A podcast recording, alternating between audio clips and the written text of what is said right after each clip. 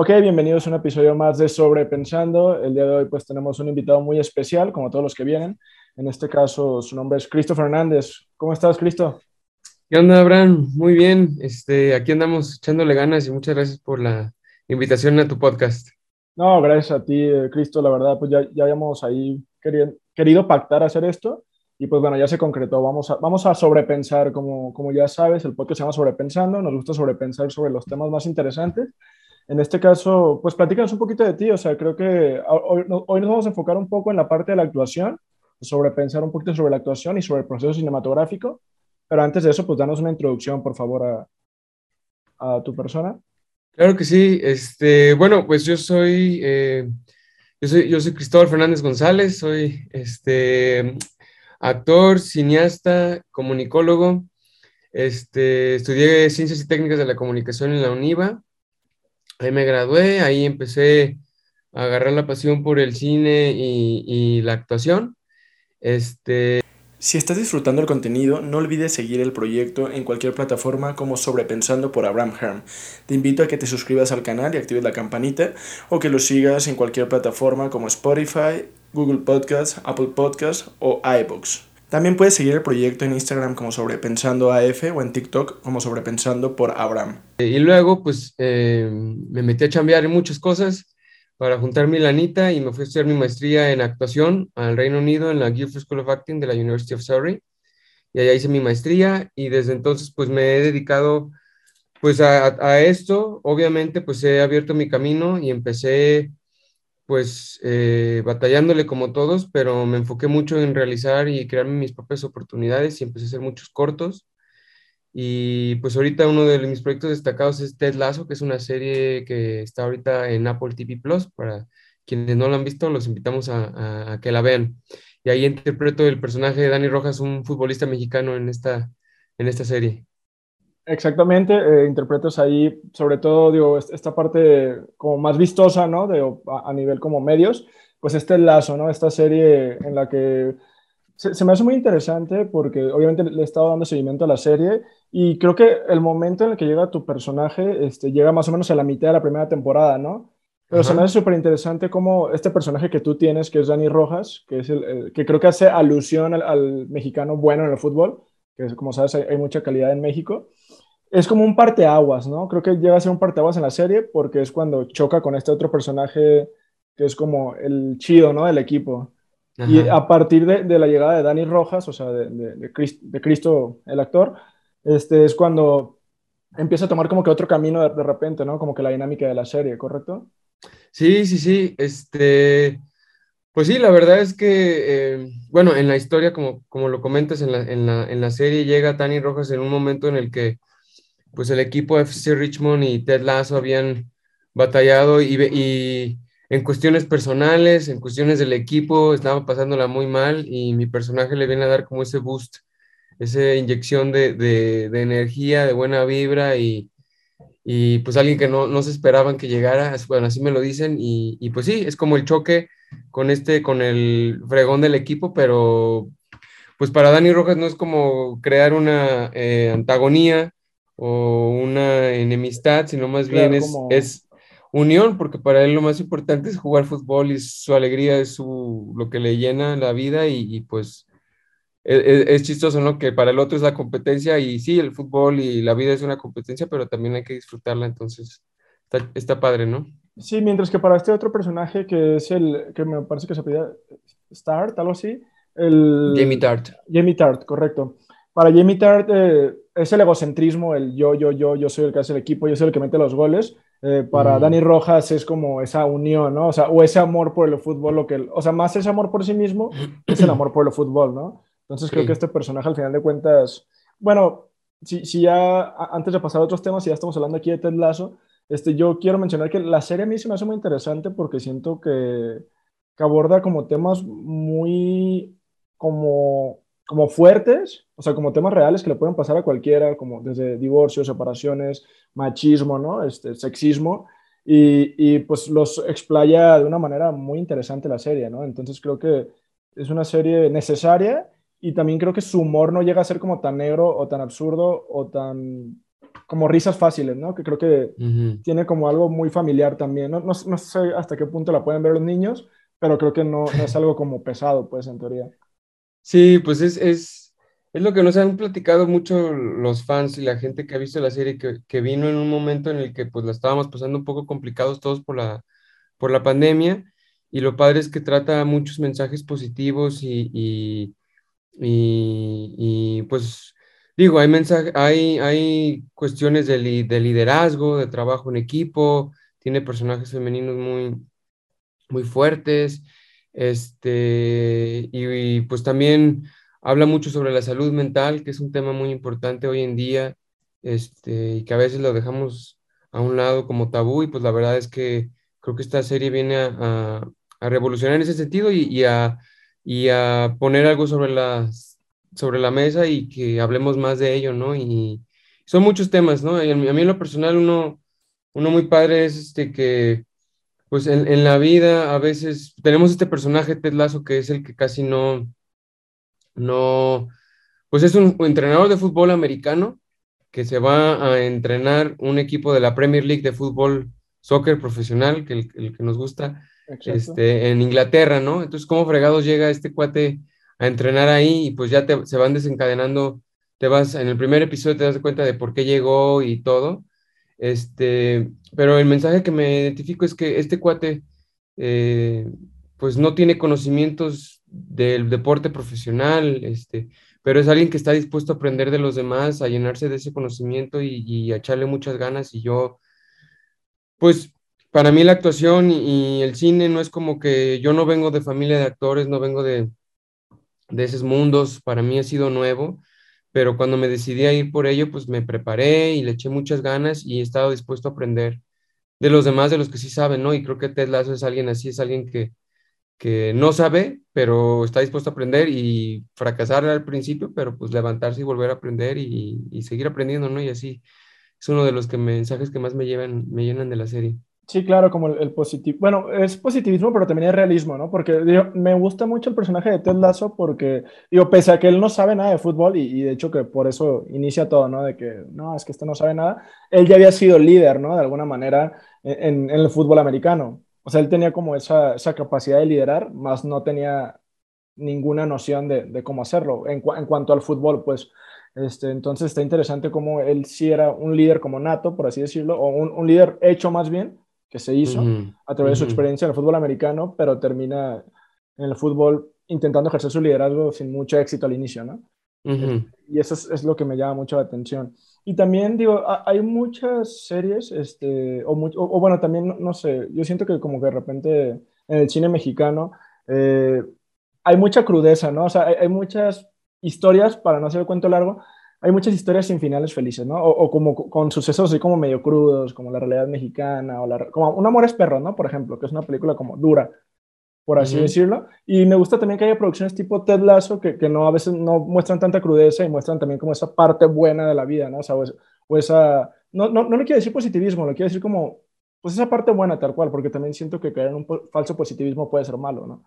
Sí, sí, sí, sí, este pues sí, es, esa, ese positivismo, como dices, sobre todo en la primera temporada, ya en la segunda, a mi parecer, para quienes la han visto, este, ya se volvió un poquito más... Más oscura, ¿no? Más, más oscura, más crudona, ya se hizo más dramedy, pero sin perder esa esencia de, positiva que comentas. pero, pero me gusta que incluso mi personaje, que en, en, la primera temporada nada más se le conoció como buena vibra, feliz, este, positivo, este, carismático, sí, guerrero, porque pues en los partidos ahí le echa todas las ganas, pero tiene un trauma en la segunda temporada y pues vamos a lo mismo del tema de salud mental y, mi personaje desencadena eh, muchas cosas eh, sobre, llega una psicóloga deportiva y pues no nada más ayuda a Dani Rojas, sino que ayuda a todos y pues es todos los, todos estos traumas, pero traumas me, gusta que son cosas reales, son, cosas que todos padecemos y, vivimos, pero de alguna manera, este, eh, pues a veces no se hablan, pero sí, sí son cosas que todos... Pero que son, son, deberían estar sobre la mesa siempre, ¿no? Y creo que todo esto, como esta parte de, lo, de, la salud mental llega incluso cuando tiene como el ataque de pánico, ¿no? Ted, Lazo. Ándale. Está cantando la jefa. Y él se empieza a poner bien mal por lo de la esposa, o sea, ya ves que, que tiene ahí un problema con su esposa. Y creo que eh, incluso ese tipo de escena, a mí me encanta la ejecución porque como que hasta tú te sientes de que, o sea, genera esa empatía hacia el personaje, ¿no? Que, que ser alguien tan alegre en los primeros capítulos se va, se va haciendo más duro, se, se, va, se va aclimatando y va teniendo que mostrar que no siempre puede ser como ese TED de los chistes, ¿no? Al igual con Cristo, ¿no? Que, que Cristo evoluciona de, digo, perdón, Dani, me, confundo. sí, no, está la mente. con, Dani, que obviamente evoluciona, ¿no? O sea, de ser así, no, yo amo el fútbol, así, y ya de repente, incluso tiene ahí un, bueno, en una parte le dice, creo que Nathan, el, que es como el, asistente del director, este, le dice, no, tú dices que amas el fútbol, pero no le echas tantas ganas, así, ¿no? Cosas de ese tipo, ya se pone como más, más interesante. sí. Exacto. Y bueno, pues entonces, pues vean Ted Lasso, está en Apple TV, eh, hay dos temporadas, está por salir la tercera, ¿no? Si no me equivoco. Pues vamos a filmarla en febrero del próximo año. Ajá. Ok, están por grabarla, pero ya, ya es un hecho, ¿no? O sea, ya, es una realidad. Entonces, sí, pues... Sí, que sí se va a hacer. Excelente. Entonces yo creo que estaría saliendo que 2024, 2023. No, no, no. Yo, sale, yo creo que la filmamos febrero, pone que terminamos junio y va a salir otra vez en agosto. Así fue, la aplicaron este año que está por terminar. Filmamos en enero, terminamos en junio y salió en agosto. Entonces yo ah. creo que este año que viene va a ser el mismo. Ah, o sea, falta menos de un año para que salga, en teoría, entonces. Sí, si todo, sale bien. si todo sale bien, yo creo que agosto del próximo año vamos a tener el estreno de la, del primer episodio de la tercera temporada. Excelente, pues tienen tiempo para ver las dos que hay ahí, este, la, está muy buena, la verdad, yo, yo la recomiendo. Este también, pues habla mucho también de la diversidad cultural, ¿no? Habla también del empoderamiento femenino, habla pues de un estadounidense en, en el Reino Unido, este, entonces creo que es una serie como muy completa y que sí no cae en esos típicos, estereotipos de repente. Creo que se intenta como visibilizar problemas y pues obviamente aportar la inclusión ¿no? de los temas actuales. Eh, y, y, bueno, ya como ya estuvimos sobrepensando mucho ahí de Ted Lasso, este, como, como digo, véanla. Y, y ahora hablando un, un poquito más de, procesos de producción, me, me llama la atención ahorita justo esto que acabas de decir, eh, que la, la, graban pues como en enero y la sacan como en agosto, ¿no? O sea, ¿tú, ¿tú qué opinas como, como de esa rapidez del proceso? O sea, ¿se te hace algo normal o es algo nuevo para ti? Porque incluso creo que antes era, incluso lo platicaba en, un podcast con Hervey, el, el director del festival eh, de cine con valores, de, de, que antes era como grabar una película eran 10 años, ¿no? O sea, de que como Amores Perro, ¿no? Se tardó 10 años y que ahorita ya como que por alguna manera el ritmo de la sociedad o lo, que sea de los procesos tecnológicos, ya como que sacas una película en un año.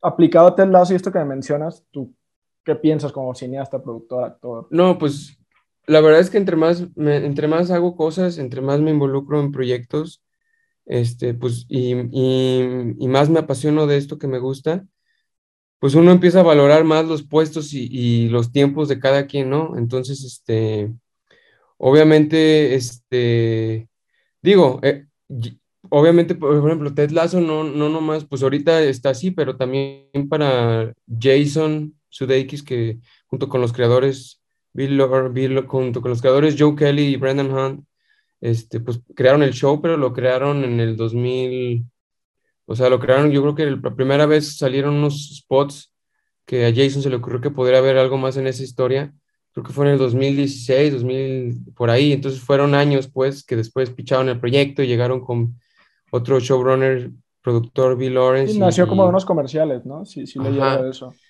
Entonces, este, pues obviamente eh, el proceso pues ha sido largo para ellos, ya ahorita pues ya estamos filmando, a mí me impresiona mucho, como dices, este, o sea, estábamos, por ejemplo, estábamos, llevábamos cuatro meses filmando, tres meses, y de repente hubo un evento de Apple y sacaron un, un teaser de, de, Ted Lasso, de lo que va a ser la segunda temporada, y todavía ni siquiera terminábamos de filmar, yo dije, no, no manches, andan en friega loca.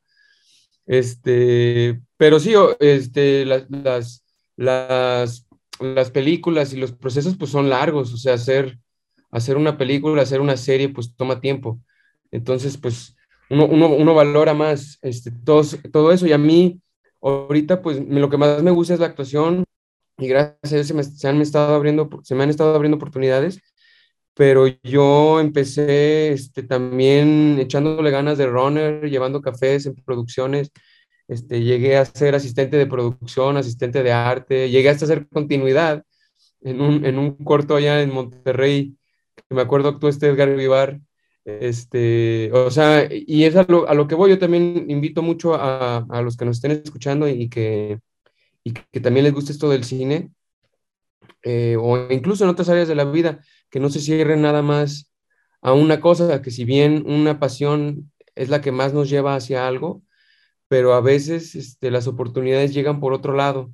Y, y, si yo me cerrara a decir, no, yo soy actor y nomás soy actor y no hago nada más que actuar y cuando actúe voy a ser bien bueno, pero, pero antes tienen que conocerte y saber que puedes hacerlo, pero te pueden conocer este, cuando estás en el set llevando café y, platicas con alguien y, y, ah, pues a la que sigue, te, ahora sí te convoco ahí, ¿no?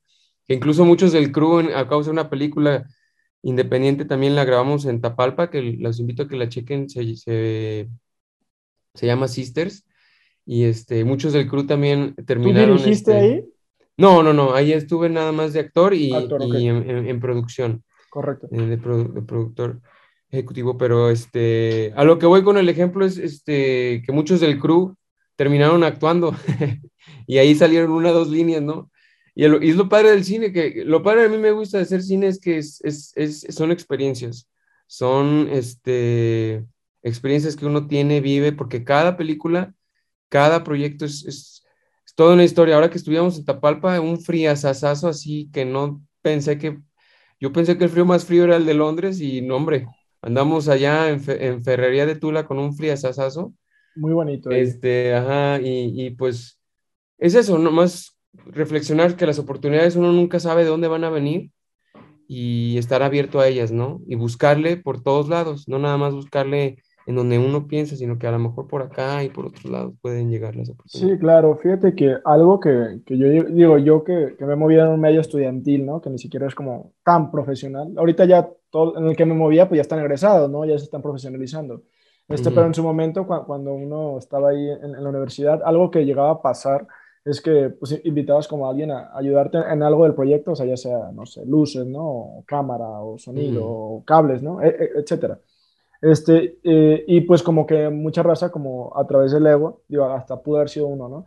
Pudo haber sido yo, digo, eh, a través del ego dice como, ay, no, yo no, yo no jalo si no me jalan de, de, de, cinefotógrafo, ¿no? Y creo que eso es algo como una experiencia perdida o un aprendizaje perdido, ¿no? Porque digo, a lo mejor yo, yo quiero, quiero que todos me hablen de cinefotógrafo, pero a lo mejor lo que me están ofreciendo es, pues, traer el boom, ¿no? O, uh -huh. o lo que sea, editar, pues yo tendría que acceder como para darme a conocer y demostrar que puedo hacer un buen trabajo y ya después que tenga pues a lo mejor cierto renombre, pues ya hasta podría ponerme así como de, ah, yo, yo soy cinefotógrafo, pero más que, que yo me ponga los moños de que, me hablen, de que me hablen de cinefotógrafo, ya la gente me va a ubicar, ¿no? De que, ah, mira, este uh -huh. es el cinefotógrafo, ya te empiezan a solicitar en vez de que tú, tú digas, no, no te voy a ayudar a eso porque yo quiero ser el director. O sea, como que también siento que este tipo de dinámicas no aportan pues a, a, a que a que crezcas como realizador, ¿no? O sea, y creo que sí. es como eso que dices tú, ¿no? Como tener esa, esa diversidad de actuar, de, de, hacer cualquier parte en la producción. Sí, eh, sí, y es, es, es chido que, que, hables de eso porque también es reflexionar sobre, como dices, el ego. El, el ego siempre está muy presente en, en, en las personas, en, las, en nosotros las personas y sobre todo en los artistas.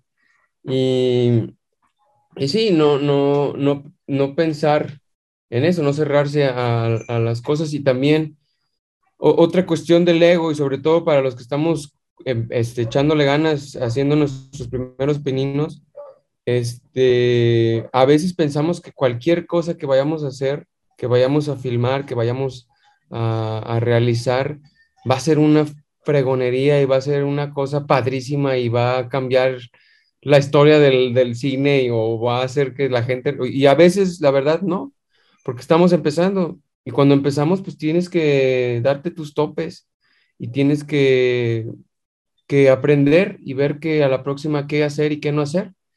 Entonces a veces uno también espera los momentos ideales donde realmente las cosas se alineen y uno pueda hacerlas, pero a veces simplemente es cuestión de hacerlas. O sea, se oye muy simple, pero también a veces lleva, lleva mucho esfuerzo y e, el hecho de, de, nada más hacerlas, o sea, que a lo mejor tú querías que hacer este corto o este proyecto de tal manera, pero no se pudo dar pues hazlo como se pueda en ese momento, planéalo bien, pero hazlo y aprendes y ves la próxima vez cómo le debes de hacer o lo vuelves a hacer y lo haces ya mejor.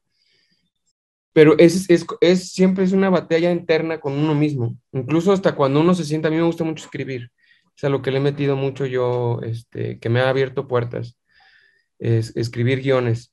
Es como esa batalla de realmente sentarte y escribir, o sea, literal escribir, que salgan las palabras, ya sean buenas o malas, escribir, simplemente es escribir hacer ese hábito de, de 10, 15 minutos, media hora, escribir. Terminar el guion, terminarlo, o sea, como sea, pero terminarlo. Llegar a igual, un borrador. Ajá, igual si eres fotógrafo, pues es tomar esas fotos. O sea, realmente eres un fotógrafo, pues no, no, eres fotógrafo porque te paguen 10, 100 pesos, 1000 pesos, 100 mil pesos, un millón de pesos. Eres fotógrafo desde el momento en que tomas fotos y te lo tomas en serio que eres fotógrafo. Igual si eres pintor, pues eres pintor desde que le dedicas en tu día a día a ser pintor. Y así es tal cual. Y es, es, esa, es, es crear esos hábitos, es crear esa, esa actitud y esa forma de ver la vida. Y yo soy creyente de, de que atraes, este, sí se, sí se atraen las cosas, pero no se atraen nada más así poniendo las manos al cielo y, y, atraes cosas. O sea, las atraes con tu forma de pensar, con tu forma de actuar y haciendo las cosas. Entonces, este, es como creo yo me han abierto más oportunidades desde el momento en que me puse ese chip de, de ser proactivo, ¿no? Sí, y de hecho me quedo mucho con todo eso que dices porque siento que, como dices tú, si no haces ya, o sea, como dices, sí, es que yo quiero hacer un, corto, pero no tengo el millón, no tengo el actor, no tengo la cámara, o sea, pero si no haces ya con lo que tienes, este, en qué momento vas a tomar esa curva de aprendizaje para el futuro, ¿no? O sea, por eso lo importante es hacer ya para que inicies esa curva de aprendizaje del proceso cinematográfico este, y vayas entendiéndolo. Pero si yo digo, no, es que quiero grabar un corto, pero es que no tengo esto, no tengo lo otro, no tengo, ¿sí sabes? Y pasa un año y pasan dos y no grabo nada. Entonces, cuando en esos dos años que pasaron pude haber grabado tres cortos más o menos, o tres cortos menos, y esos tres cortos ya me dieron un nivel, un entendimiento de lo que es el proceso cinematográfico y ya se te empieza a facilitar en futuras cosas, ¿no? Entonces, totalmente de acuerdo con eso que dices, o sea, ¿en qué momento tomas la curva de aprendizaje si no estás actuando ya, ¿no? Sí, tal cual. ¿Cuántos amigos no tenemos que, bueno, que tú que andas como yo en lo del cine, que nos dicen, sí, voy a hacer este corto, y, y, dices, pasan dos, tres años y no hicieron nada, o, o voy a estar escribiendo este guion, y pasan dos, tres años, y todos tenemos chamba, todos tenemos actividades familiares, a todos nos gusta salir a parrandear, este, pero, o sea, el tiempo pasa y, y, a nadie perdona y lo que no haces hoy, alguien más lo va a hacer. Y a mí me quedó muy claro eso porque yo antes jugaba fútbol. Entonces, este, la carrera del atleta es más corta. Entonces, las oportunidades que tú ahorita no tomas, definitivamente alguien más las va a tomar. Y, así es esto. Yo ahí me salió como esa esencia de ser alguien competitivo, pero de manera sana y entender que ni tú ni yo somos los únicos que quieren ser eh, actores y cineastas y que le quieren echar ganas, son millones. Y, y así como tú tienes esa hambre de, de echarle ganas, otros tienen más. Y, y pues es, es, es, literal echarle ganas. Claro, claro. Y de hecho, justamente ayer estaba hablando con el profe Oros, Rubén Oros. Saludos, ahí si lo escucha. A lo mejor si lo escucha. Ah, sí. Saludos, al profe, a nuestro amigo Rubén Oros. El profe y amigo. ¿no?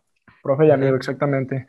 Eh, le estaba diciendo que a veces, digo, y digo, eso es lo que me ha pasado a mí, que de repente ves un corto que ganó algún festival o algún 48 horas o algo, ¿no? Que, que, que está destacando y lo ves y dices, bueno, yo, yo pues me ha pasado mucho más joven, ¿no? hace muchos años, de que lo ves y dices, no manches, ese corte está bien, está bien gacho, o sea, ni me gustó y está ganando en sabe dónde. Y, y, y, ahí es como cuando uno cae en ese ego o en esa crítica que no sirve, porque dices, ok, no te gustó lo que hizo, no te gustó como el corto, pero el corto la está rompiendo en, en X o en Y, pero él lo hizo, o sea, aunque sea un producto que a ti no te guste, él lo hizo y tú, tú qué estás haciendo, o sea, tú, ah, entonces si no te gustó, entonces y piensas que puede hacer algo mejor, pues es algo mejor y, y demuestra, ¿no? Que, que, eso es lo bonito, ¿no? O sea, como que, ok, a lo mejor su producto no es lo más chido, pero lo terminó haciendo, lo terminó festivaleando para ver si pegaba, terminó llegando a tales países, a tales ciudades y lo hizo, aunque a ti no te guste y aunque no haya sido la mejor producción, chicle y pega y pegó, ¿no? Eso es a lo que me refiero. Entonces, a veces uno se subestima mucho a sí mismo y dice, no, es que si lo hago, no, pues, no voy a quedar en, tal festival. es lo interesante, del, es lo interesante que los, de lo que nos gusta, es, todo es subjetivo. La película que a ti no te gusta, a mí me va a encantar. O la obra de arte y pintura igual, y la fotografía, y así, así es esto.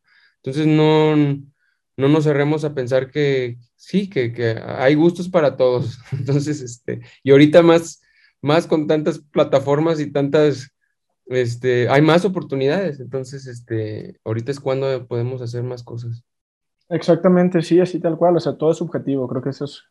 O sea, y hay que hacer las cosas, digo, como salgan, pero hay que hacerlas. O sea, obviamente con una planeación decente, ¿no? Con una planeación buena, que creo que es, es clave, y ya de ahí se pueden hacer muchas cosas chidas. Y bueno, eh, pasando un poquito, bueno, me llamó la atención lo que mencionaste, o sea, como, como de, de esta parte de hacer cine. Este, y surge una pregunta. ¿Tú cómo ves ahorita el cine que está como mudándose? Yo, yo podría pensarlo, no sé qué opinas tú, mudándose como a las series. Como por ejemplo, a mí Ted Lasso se me hace que tiene, como que siento que conforme fue avanzando, como la primera temporada agarraba como más cinematografía, ¿sabes? Como que de repente sí, veía tomas que dije, ah, estas ya no las, estas tomas son como más profundas o más trabajadas que las que vi en el primer capítulo, ¿no? Y, ya siento que muchas series como que están, como que siento que el cine sí de repente se mudó de alguna manera o, se transmutó, pues sigue en el cine, pero ahora también está en las series. ¿Y tú qué te apremia eso? O sea, ¿qué opinas? Como, ¿Crees que una serie de cine? Eh, pues no, sí, sí, sí creo. De hecho, la verdad es que, digo, Ted Lasso creo que sí es muy cinemático, pues, a mi parecer. Creo que sí no no es una serie, o sea, creo que sí, por, eso también el proceso, o sea, no, no, la serie la hacemos en seis meses, son 10, 12 episodios en seis meses. Este, no es una serie que hacemos en dos, tres meses. Entonces lleva más tiempo, más proceso, más trabajo. Este, y digo, creo que sí, eh, hay más series, como dices, y creo que también se pues es la manera en que ahorita se está pues creo que la gente se está este, identificando más y, le, y quiere ver más de algo, ¿no? Entonces por eso creo que las series están pegando, pegando más que quizás, digo, a mí me gustan mucho las películas, a mí me gusta ver mucho cine, este, soy fiel apasionado del cine, pero pues sí, es, adaptarte a los tiempos y, y, creo que a mí me gusta, por ejemplo, ir al cine, yo durante la pandemia le sufrí poquito, pero qué bueno que ya podemos ir al cine este, pero pues sí, van, los tiempos van cambiando. Ojalá que, que, no, que no muera esto del cine, de ir al cine, pero sí hay más ya más series y más, más, más con las plataformas. Ya el consumo es más con, con, con, las plataformas y pues es la manera en que uno tiene que adaptarse también a eso y, y ver de qué manera sus proyectos los puede realizar acorde a eso, ¿no? Sí, claro, ya como con la esencia del cine, pero ya en otro formato, ¿no? De alguna manera. Eh, que también ahorita hace poco, no sé si sabes, también están saliendo series, o sea, hay series de una hora, de 40 minutos. Ted Lasso, por ejemplo, cada episodio es de entre media hora, 35 minutos. Y creo que ahorita van a salir proyectos que son episodios de 10, 15 minutos. O sea, también ahí, va, va, a haber más cosas de todo. Ok, es ok. interesante ver cómo, cómo va a salir eso. Sí, como que cada vez se, va haciendo más efímera, ¿no? La atención de la gente, que es lo que, lo que últimamente un discurso que se utiliza mucho en redes, en, artículos, por autores, de que, que, la raza cada vez va consumiendo menos, ¿no? De que quiere videos de un minuto. Antes quería videos de 30 minutos, ahorita quieren uno de un minuto y ya, o lo cambia, ¿no? No me llamó la atención algo. Sí. o sea. Que pues también es otro tema, ¿no? La, este, la atención de la gente. Yo creo que pues también es, es esa cuestión que tenemos con el celular y las redes sociales y cómo, pues sí, trabajan nuestra atención. Sí, le, llaman incluso la, la, economía de la atención. Pero sí, o sea, sí es un tema ya bien complejo, ¿no? Que podríamos estar hablando ya un ratote, porque digo, ya ahorita está en tendencia y vamos a ver en qué termina, porque si ahorita hay TikToks de 10, de 10 segundos, sabe que vaya a pasar en 10 años, ¿no? Y bueno, sí, sí, eh, retomando un poquito más como la parte de la actuación, tú como, o sea, sobrepensando, poniéndonos ahí medio filosóficos, ¿tú ¿Qué es la actuación para ti? ¿Cómo lo definiríamos? O sea, actuar, ¿qué, es el, qué es el actuar así, pero a nivel obviamente artístico, ¿no? Pues para mí actuar es, es, esa, es esa posibilidad de jugar, de, de, intentar, eh, de experimentar, de vivir, vivir otras vidas, otras facetas, este, es esa posibilidad, es esa posibilidad que uno se crea este, en otros mundos, otras, otras opciones este, que hay, que, que uno puede llegar a ser o hacer.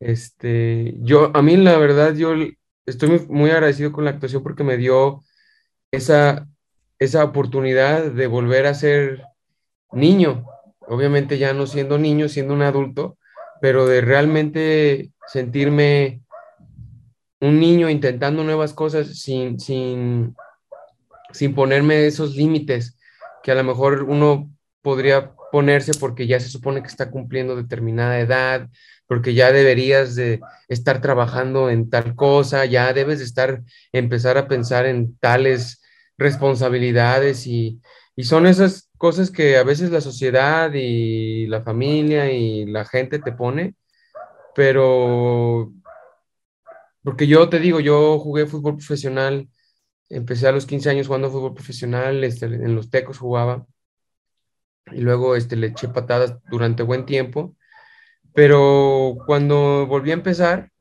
y terminando mi carrera de comunicación, o sea, me di la oportunidad de ser, de empezar desde cero, ser otra vez este, alguien nuevo y, sin importar qué pensaran las demás personas, y por eso me decidí irme fuera y por eso veo la actuación como esa opción y esa oportunidad que me dio a mí de ser, de, de, de poder intentar. Y para mí es padrísimo poder porque digo, me gustan muchas cosas y con la actuación puedo vivir esas muchas, muchas cosas, ¿no? Entonces, este, eh, eso para mí es la actuación. Sí, sí, o sea, la, actuación es como intentar plasmar la esencia de alguien más dentro de una esencia propia y terminar como una amalgama, ¿no? De, personalidades que, que, nos llevan a diferentes papeles, a diferentes mundos, universos, ¿no? Ándale. sí. tú lo dijiste mejor. Ajá, sí, no, pues, pero en base a lo que tú dices, ¿no? O sea, también siento que como es esas máscaras, ¿no? Este, de que te pones una máscara, o sea, y intentas ser alguien más y a, veces el producto queda fenomenal, ¿no? O sea, digo, como, como tu parte en Ted Lasso o como el mismo eh, protagonista de Ted Lasso, este, que pues está muy chido, ¿no? Que, creo que, bueno, lo que he visto, no sigo mucho al, al ¿cómo, ¿cómo, se apellida el, Ted Lasso? El... Jason Sudeikis. Ajá, no lo sigo mucho, pero ya cuando vi las fotos como que sí lo veo totalmente diferente a lo que es él, ¿no? O sea... Pero la verdad no, no, me hace falta como seguir más su trayectoria. Pues. Y le, le, admiro mucho porque él ha hecho mucho cine independiente, entonces hay muchas películas que la gente no sabe y personajes que ha hecho que son padrísimos, entonces... Sí, sí. Y digo, yo lo admiro mucho por su, por su, por su trabajo y ahora trabajando con él, lo que hizo en, no solamente Saturday Night Live, sino verlo trabajar, realmente es un, es un genio, realmente está pensando en muchas cosas porque él es actor protagonista, él es el em, escritor, este, productor ejecutivo, este, hace de todo. Entonces está pensando en todo en el set y pensando en todos los personajes y muy Claro, o sea, es multitask, ¿no? Como dicen. Sí, la verdad es que, de hecho, me gustó ver, esta serie porque sí, como que me están dando ganas de ver más, como, como producciones británicas, que, que siempre tengo ese, esa promesa conmigo mismo de ver más cine de todos lados, pero a veces no, no me doy el tiempo. Y ahorita, como que después de, de, terminar bien toda la, la, de Ted Lasso, sí voy a buscar otra producción británica. A lo mejor algo del, mismo actor, ¿no? O ahí tu corto, pues te digo, ya lo vi también, ¿no? El tu vestido rosa. Y, y, bueno, tengo una ah, pregunta que, que, me da curiosidad antes de pasar como a, incluso la parte de tu película, Who, Speak Love. Who, Speak Love se llama, ¿no? Tú escribiste bien. Antes de eso, antes de, meternos más de lleno en eso, eh, Vi, por ejemplo, eh, y, esto ya es como curiosidad, porque digo, como veo que estás haciendo un trabajo grandioso y veo como que tus futuras colaboraciones también pueden ser bastante interesantes. Este, Por lo que vi en Instagram, ¿también estarías o has trabajado con Eugenio Herbés?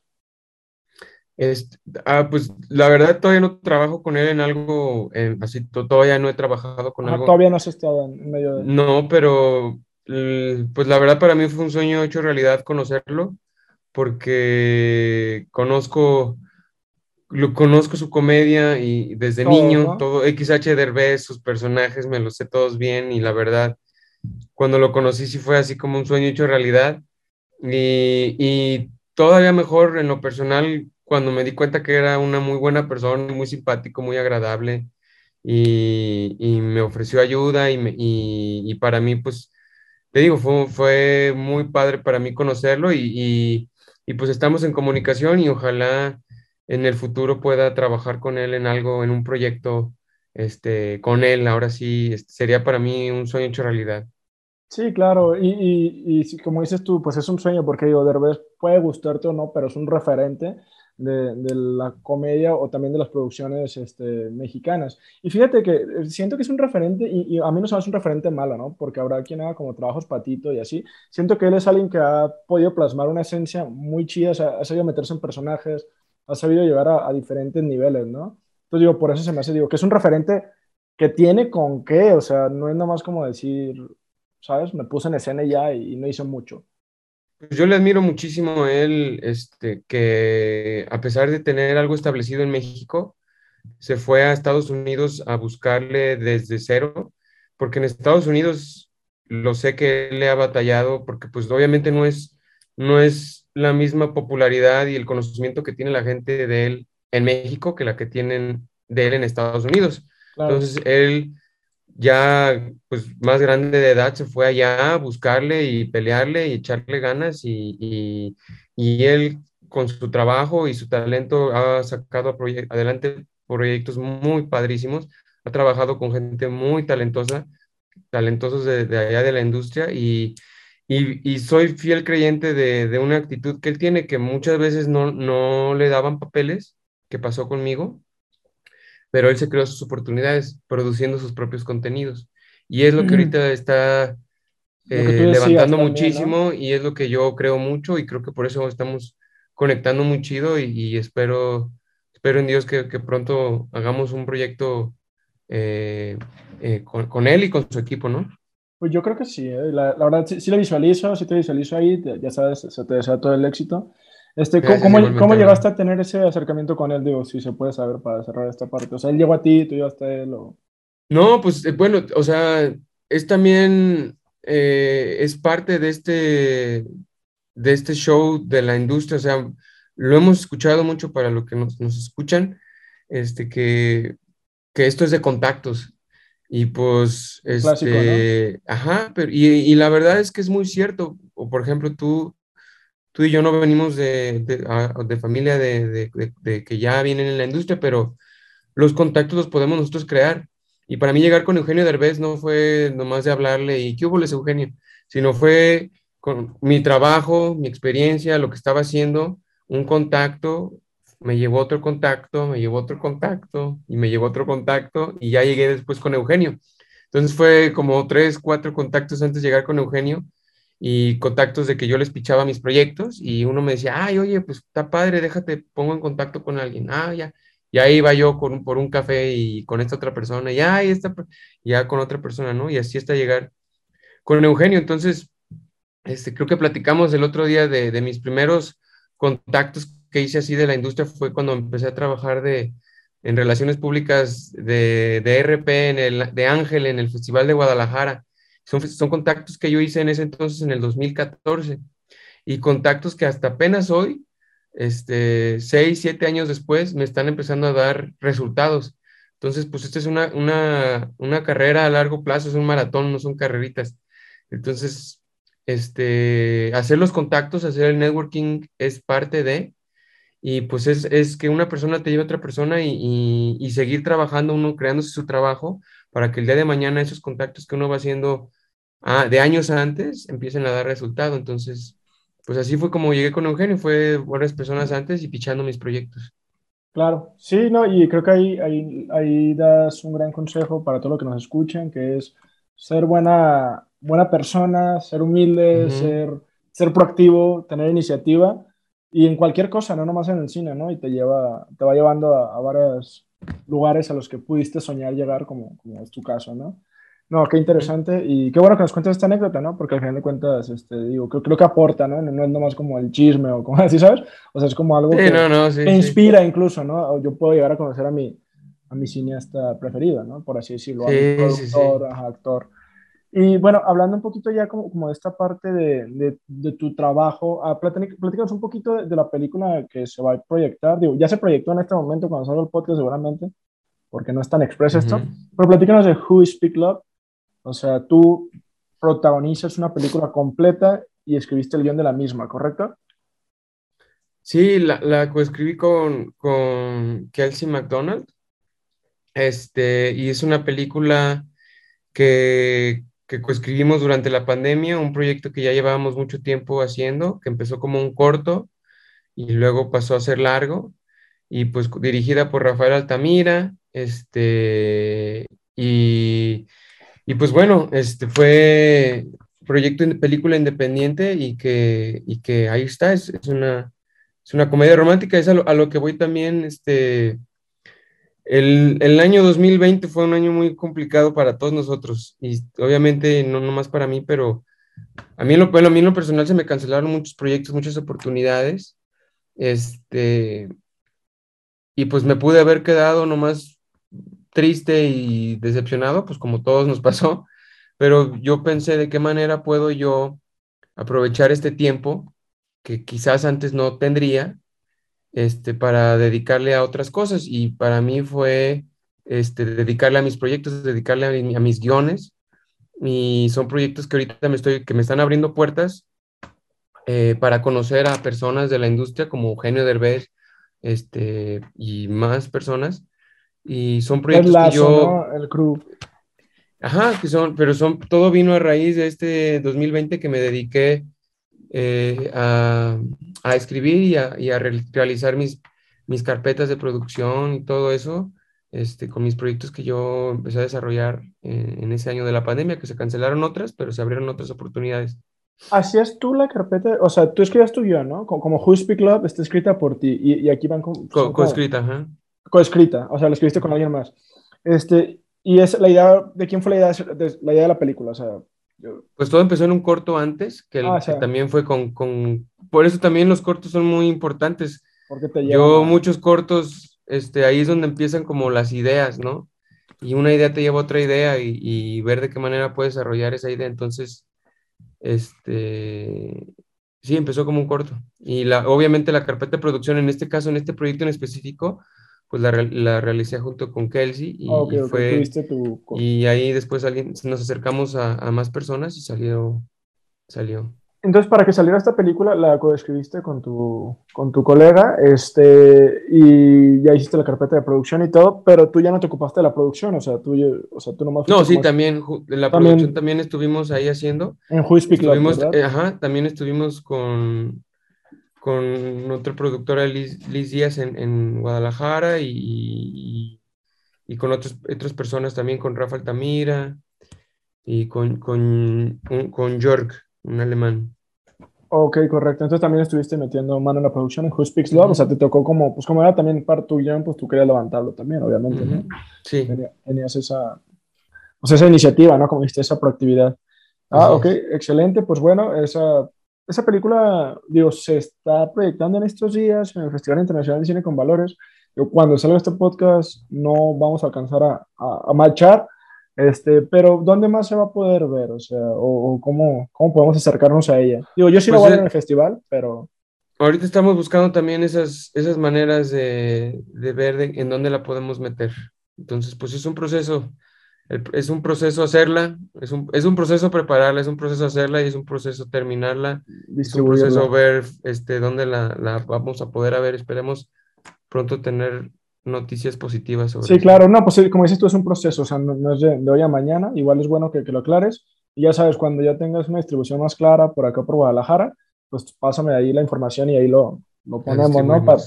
pues damos difusión para la raza vaya a verla, para que la raza vaya a verla, ¿no? Ya, este, entonces, pues en, esa parte no hay falla. Eh, y bueno, me parece que ya estamos más o menos llegando a la parte final eh, de, esta charla bastante interesante. Eh, por ejemplo, también me gustaría que nos platicaras un poquito de, los cortometrajes, como el de, de Tu vestido rosa o tu cortometraje, el que quedó fuera de serie se llama, el que ganó los premios latinos 2018, ¿no? Algo así. ¿Qué, ¿Qué, qué, pasa ahí? O sea, con, con, con, el corto, por ejemplo, primero el de fuera de serie.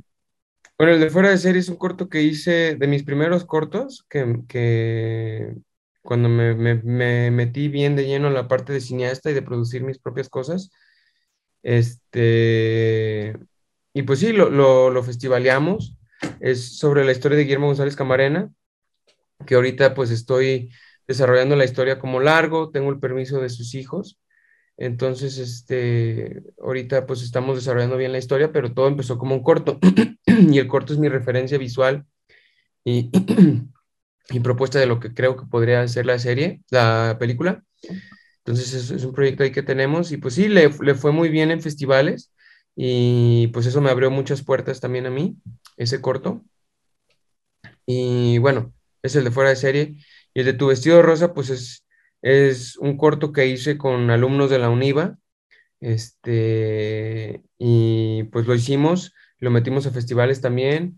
Y es, es una historia LGBTQ este, entre una madre y, y, y su hija. Y, Bastante interesante. Y el, y apoyo que se dan el uno con la otra y, pues es muy, muy eh, relevante, ¿no? A, a, a, lo que estamos viviendo hoy y, pues es, es, es, de eso trata, ¿no? ¿Lo tenemos en Filme Latino o lo podemos ver para el...? Este, no, no lo, bueno, estuvo en Filme Latino porque estuvo en varios festivales. Este, pero quien guste verlo se puede comunicar conmigo y, y, lo y pasamos para que lo vean. Excelente. A ver si también pudiese ver yo el de fuera de serie. Este, porque más que ah, nada, sí, te, te, lo comparto luego. Si no lo has visto, te lo comparto. Excelente. Sí, no, yo investigué el, el trasfondo, ¿no? De, de, que hizo ruido y todo esto. Va. Pero bueno, esta será como ya más o menos la pregunta final. Nos platicas un poquito de tus proyectos, la película de Who Speaks Love, que la protagonizas y la coescribes, los dos cortos que por ahí, si se comunican contigo, tú los puedes mostrar.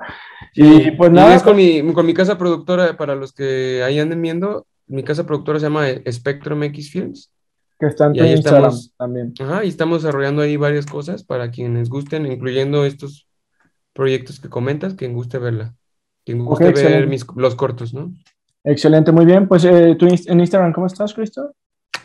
Eh, en Instagram estoy como arroba cristofernández.mx Okay, Twitter, perfecto. arroba Cristo Fernández y Facebook, Cristo Fernández. Ponemos todo aquí y... para que lo, lo, puedan ver como referencia visual. Los que están en Spotify, pues también hay en la descripción. Y casa productora Spectrum X Films en todos. Excelente, bueno. muy bien. ¿Cuál sería tu conclusión de, de esta charla respecto a, a, todo esto, no? O sea, la parte la carrera, o más bien el maratón, como dices tú, cinematográfico, ¿no? Este, pues no, pues bueno, primero que nada agradecerte por la, la invitación al, al, aquí, a, aquí a tu podcast, a todos los fans de Sobrepensando que nos están escuchando, también darles las gracias por, por escucharnos, por echarnos porras, por ver eh, el trabajo que estamos haciendo eh, fuera de México y en México. Y, y digo, nada más motivar a, la, a, las personas que sepan que, que eh, empezamos igual, este, que que nunca es tarde para empezar. Este, te digo, yo, yo no empecé desde niño en esto, empecé después, pero que nunca es cuando uno tiene muchas ganas y, y, y realmente se decide a pensar eh, fuera de, como dicen en inglés, out of the box. Este, pero el, el out of the box yo lo asimilo mucho con, con salirte de tu, de tu zona de confort. Eso es algo, yo, yo invito mucho a la gente a que realmente piensen qué significa eso, porque para todos es distinto. Este, para mí eso significó irme de México y ahorrar lana durante dos, tres años para poder pagarme mi maestría, irme a Londres y vivir allá en el frío y aprender de las artes y realmente aprender a ser un actor. Pero hace poco conocí a una actriz, una amiga muy, muy talentosa también y me platicó de su historia y ella viene de Tepatitlán y se vino aquí a Guadalajara y está buscando oportunidades aquí y todos, todos, todos somos un distinto mundo, todos somos, este, todos tenemos nuestra historia y todas las historias son válidas y, y hay que ver de qué manera podemos realmente encontrar esas oportunidades y saber y eso, invitar a la gente a que sepa que yo soy fiel creyente de que el trabajo duro da resultados pero no nada más es, es nada más pedirle a Diosito que nos haga el milagro, ¿no? Sino también trabajar esos sueños y objetivos y realmente hacer las cosas, ser proactivos. Hacerlas y, con lo que se tiene. Que, ajá, que, que puede ser desde hacer tu cortometraje con un celular, escribir tu guion con el Word, en, Word o escribir, o sea, no necesitas este, eh, las grandes cosas como para hacer, para hacer lo que quieres hacer, ¿no? Entonces, es, esa es como mi reflexión y eso es lo que invito a la gente que nos está escuchando que se motiven y que nos, que nos compartan sus historias también. Excelente, pues sí, compartan historias aquí en los comentarios, como dice Cristo, y yo, pues, como abonando la conclusión, totalmente de acuerdo. Hay que hacer las cosas, hay que ver Ted Lasso, por supuesto, en temporada 3 próximamente. muy, muy buena la serie, la verdad, no es por nada, pero sí está buena, o sea, a mí sí me gustó y vamos, vamos a, a, ver cómo, cómo, concluye la historia. Eh, y no, pues sí, obviamente saber trabajar en equipo, este, ser, humildes, ¿no? O sea, trabajar bien, proactivos, todo, todo esto que dijiste, ¿no? Tener iniciativa. Entonces, pues nada, eh, muchas gracias, Cristo, por, por, haber estado aquí el día de hoy. Eh, se, nos termina el episodio de hoy sobre Pensando con Cristo Fernández. Este, de verdad ha sido una plática muy amena, nos agrada ver a, a, todos gente triunfando, ¿no? O sea, ya sea aquí en México o en el extranjero, porque nos abre camino a, pues, a, toda la, a todos esos millones que dices tú que quieren ser cineastas, que quieren hacer cortos, pues les abres camino, ¿no? Abres, abres brecha, ¿no? Para que pase más gente, ¿no? Entonces eso está chido y yo obviamente, como digo, pues espero que, bueno, yo sé que vas a seguir creciendo tu carrera porque ya, ya estás en, un boom y pues vas a seguir pues, más allá, ¿no? Entonces, vamos a ver esa película tuya, a ver cómo, cómo está. Yo creo que va a estar muy buena, eres protagonista y cuando salga algo ahí me pasas la información y ahí lo publicamos, ¿no? Espero que personalmente este proyecto haya crecido más. Ojalá que sí sea. Muchas gracias, Abraham. Excelente. Entonces nos despedimos. Gracias por escuchar sobre Pensando. Hasta luego. Cuídense mucho y tengan un lindo día, ¿ok? Adiós, amigos. y cortamos.